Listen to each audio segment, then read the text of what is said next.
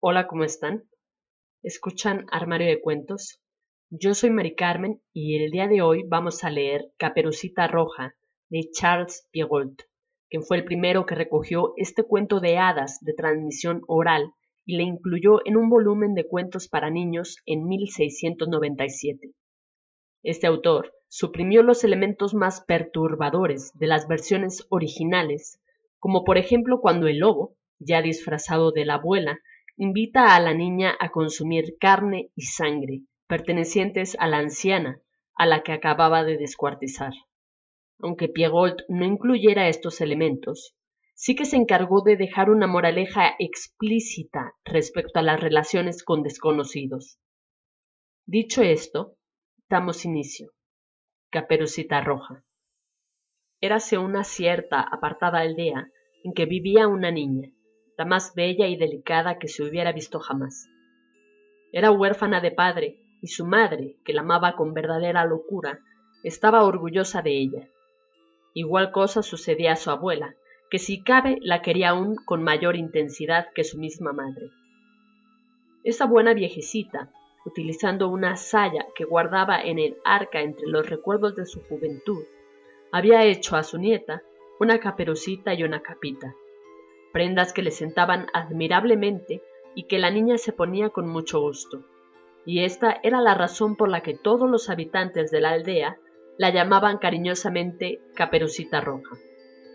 La niña era obediente y graciosa en extremo.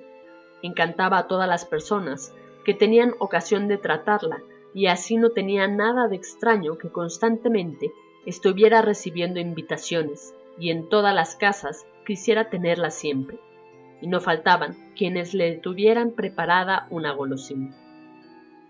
La aldea donde moraba Caperucita Roja estaba situada en el mismo extremo de un grandioso bosque, y al otro lado había otra aldea, también muy pequeñita, que era donde habitaba la abuela de la niña.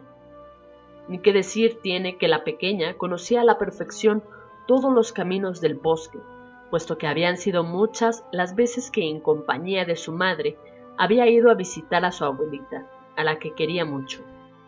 Caperucita Roja, que era muy trabajadora y obediente, ayudaba a su madre en todas las labores de la casa y se comportaba en todo momento como una mujercita aplicada.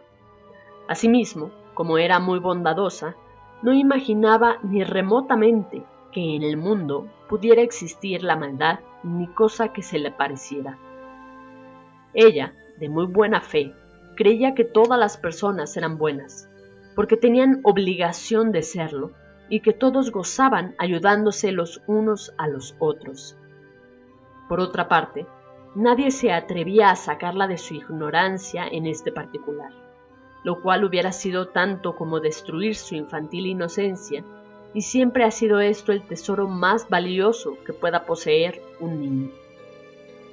En fin, el caso es que todos estaban muy contentos con Caperucita Roja y que la niña vivía feliz y contenta, rodeada del cariño de sus familiares y convecinos. Pero un día llegó un aviso de la aldea inmediata. Lo trajo una buena mujer que dijo, La abuelita se encuentra algo enferma. Parece ser que estos últimos fríos le han sentado bastante mal y tiene reuma, además de estar muy acatarrada.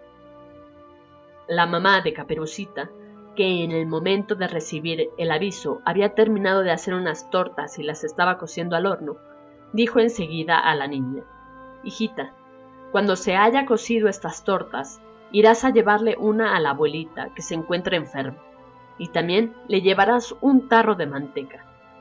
Está bien, mamá, estoy deseosa de ir, pues la abuelita se encuentra muy sola y no tiene quien la cuide. Pasó un buen rato y las tortas tuvieron tiempo de terminar de cocerse. Entonces, la madre puso una de ellas, la que le pareció mejor de todas, en un cestito de palma donde también colocó el tarro de manteca. Luego se lo entregó todo a su hija, diciendo, He aquí, en esta cestita, todo lo que has de llevar a casa de la abuelita. Qué bien, palmoteó gozosa la niña. Iré a llevárselo ahora mismo. Has de tener muchísimo cuidado al pasar por el bosque, recomendó la madre. Cuida de caminar deprisa y procura regresar antes de que se haga de noche. Descuida, mamaita, aseguró la niña. Estaré de vuelta enseguida. Y llevando su cestita bajo el brazo, su capita y su caperucita roja, partió diligentemente y muy contenta porque iba a ver a su querida abuelita. Una vecina que la quería mucho y siempre le regalaba confites, le encontró en la calle y le preguntó ¿Dónde vas con tanta prisa, caperucita? ¿Qué es lo que llevas en la cestita? Voy a ver a mi abuelita, que está un poco enferma, y le llevo una torta y un tarro de manteca. La buena mujer le dio entonces un caramelo que le tenía guardado, y la niña continuó su camino. Y como quiera que la aldea solamente tenía una calle y no muy larga, pronto estuvo en el bosque. Poco era lo que había andado, cuando se encontró a un cazador al que conocía muy bien. Lo saludó muy atenta. Buenos días, buen cazador. ¿Hay muchos conejos a la vista? Sí que son bastantes los que hay, pero parece que me han olido y no quieren salir de sus madrigueras. Rió la niña de buena gana y el cazador le preguntó entonces, ¿Qué es lo que llevas en esa bonita cesta, linda caperucita?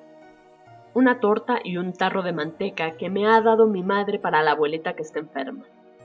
Está muy bien, caperucita, Saluda en mi nombre a tu abuelita y dile que se ponga pronto buena. Gracias, buen cazador. Siguió la niña su camino y a poco se encontró con un grupo de carboneros que estaban muy afanados preparando su rancho.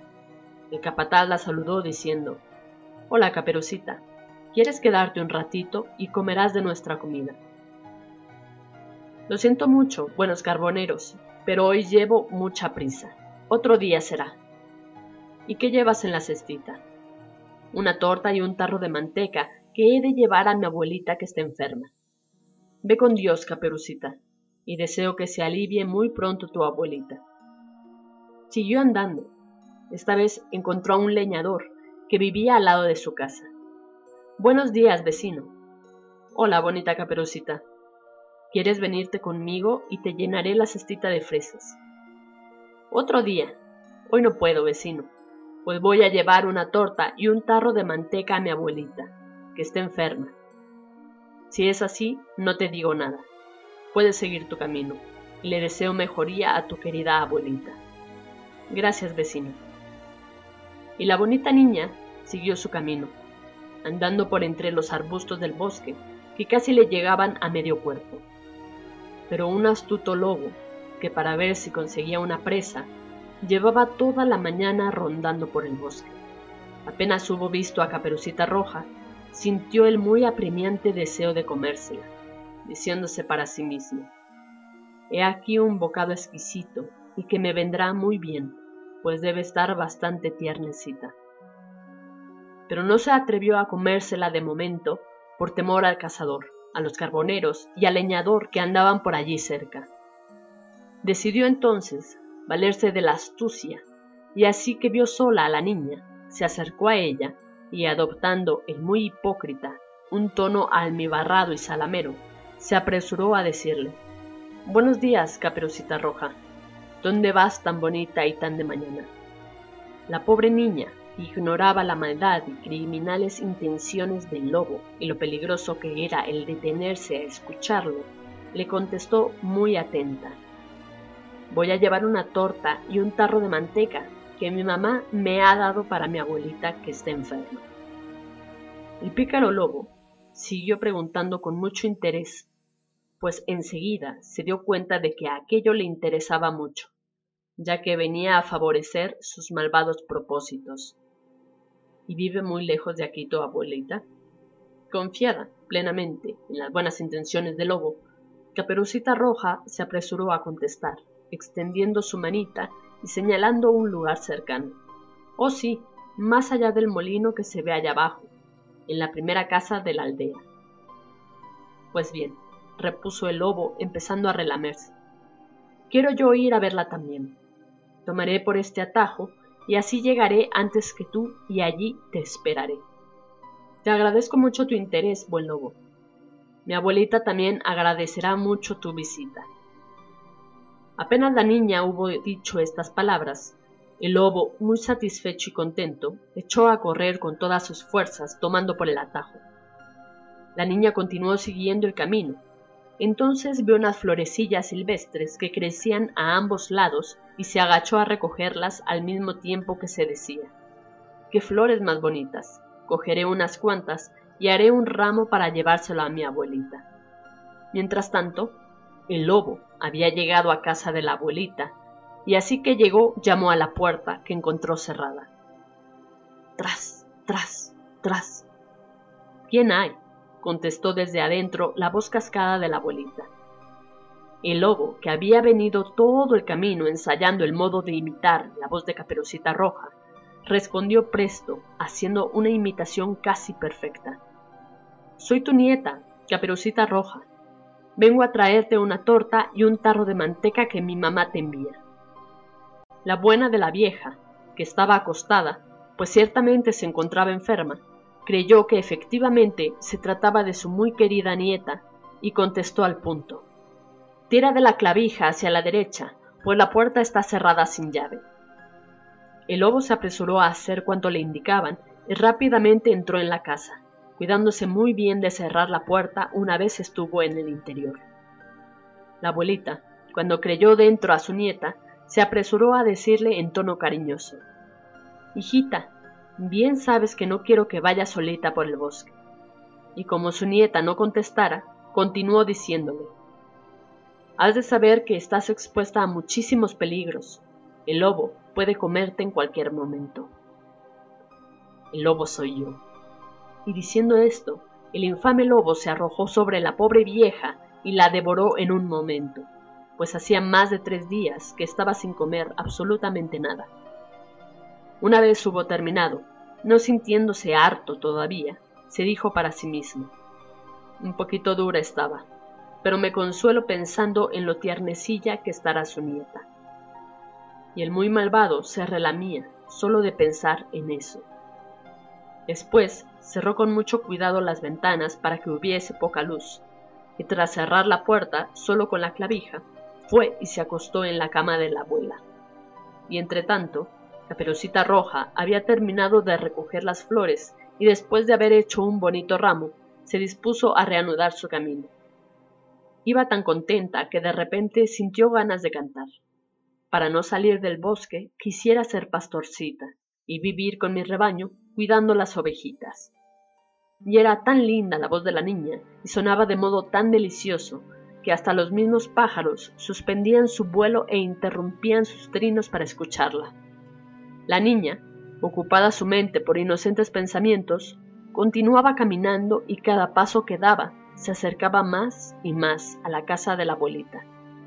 Mientras tanto, el infame lobo continuaba acostado en la cama de la abuela, y a cada ruido que oía creía que se trataba de la niña que llegaba y hasta los colmillos le crecían en la boca y Caperucita Roja había ya atravesado todo el bosque y estaba entrando en la aldea.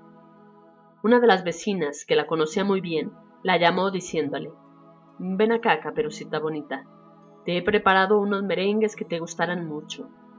Como en efecto le gustaban mucho los merengues, la niña entró en la casa y comió uno de ellos, que le supo a gloria.